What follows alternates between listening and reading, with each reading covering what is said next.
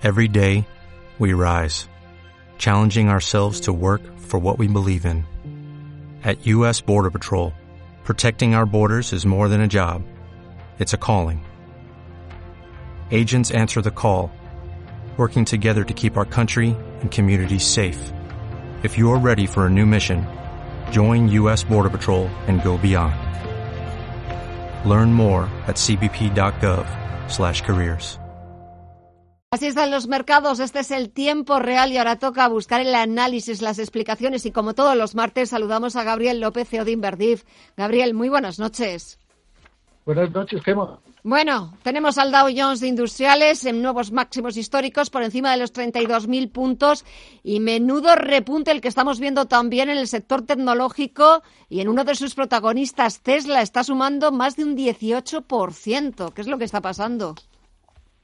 Bueno, eh, la verdad es que sí que da mucha confianza después de, de, la volatilidad y el nerviosismo que vimos o que hemos estado viendo desde hace dos semanas en el mercado de, los tipos de interés, ¿no? Los tipos de interés son mucho más sensibles a, a los ciclos económicos, eh, a la inflación y, y, sí que hay cierta preocupación sobre cuándo va a empezar esa subida de tipos, que es como el freno a todas estas políticas monetarias y fiscales que evidentemente van a crear muchísima riqueza. El mercado ha adelantado eh, eh, cuando espera que los americanos, la Reserva Federal va a empezar a subir tipos de interés del, del año 24 al año 23. Eh, pero bueno, la verdad es que ahora está otra vez recuperando confianza, que es una muy buena señal. Y yo creo que sobre todo se debe a la aprobación del plan de Biden de 1,8 eh, eh, eh, trillones de dólares y que sobre todo todos los americanos van a recibir 300 dólares a final de mes. ya sabemos qué pasó con todas esas ayudas el año pasado que todos los americanos la utilizaron para especular en bolsa y fue la razón principal por la cual eh, empezaron a recuperar, hubo mucha, hubo mucha eh, eh, especulación sobre las tecnológicas y es lo que está pasando hoy, ¿no? todas estas ayudas del gobierno de Biden representan un 6% del PIB. todas las casas están otra vez revisando al alza las estimaciones de crecimiento para este eh, segundo trimestre, lo que son muy buenas noticias. Eh, y se refleja pues en las tecnológicas que de media están subiendo un 4% y sobre todo Tesla.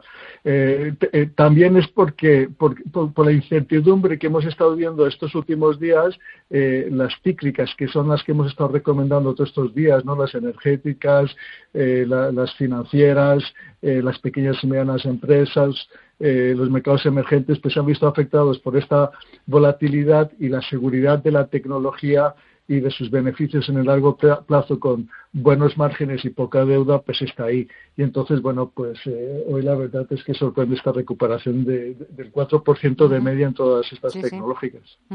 Y este jueves tenemos reunión del Banco Central Europeo. ¿Nos va a sorprender Christine Lagarde o, qué mensaje vamos a escuchar?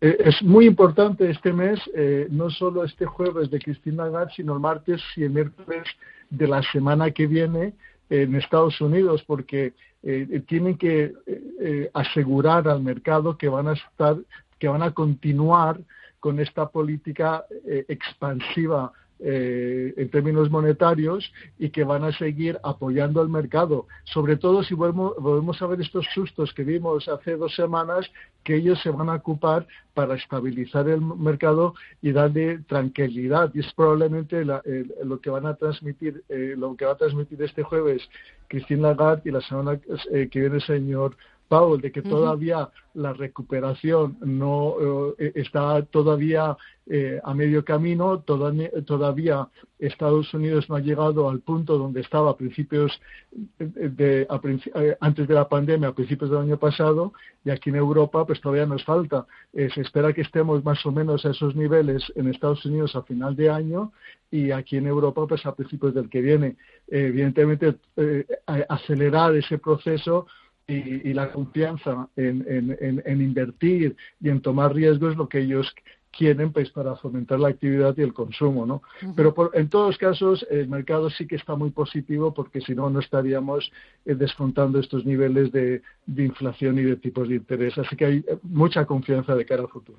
Pero mucha confianza en Estados Unidos y también ha llegado esa confianza a los parques eh, del viejo continente porque tenemos también al DAX en máximos y el IBEX 35 a las puertas de los 8.500 puntos. Sí, bueno, eh, el DAX, eh, como es un mercado muy sensible al sector industrial, pues está en máximos. Aquí en España, pues es el, el mercado que todavía le falta todavía recuperar más del 16% eh, y, ese potencial todavía va a tardar, ¿no? Hay, cierta desconfianza por parte de los inversores y también es el país que más ha sufrido por la pandemia, ¿no? Entonces, eh, todas estas campañas de vacunación y cuando vamos a llegar a la inmunidad es muy importante. Eh, la aprobación de la nueva vacuna de Johnson pues va a acelerar esta campaña de vacunación y, y, esperemos que adelantar lo que va a ser la reapertura sobre todo para nuestra economía y el sector turístico. Pues nos quedamos con el análisis completo de lo que está pasando en los mercados de Gabriel López, CEO de Inverdif. Gabriel, que pases una muy buena semana y hasta el próximo martes. Un fuerte abrazo. Gracias, Gemma. Hasta luego.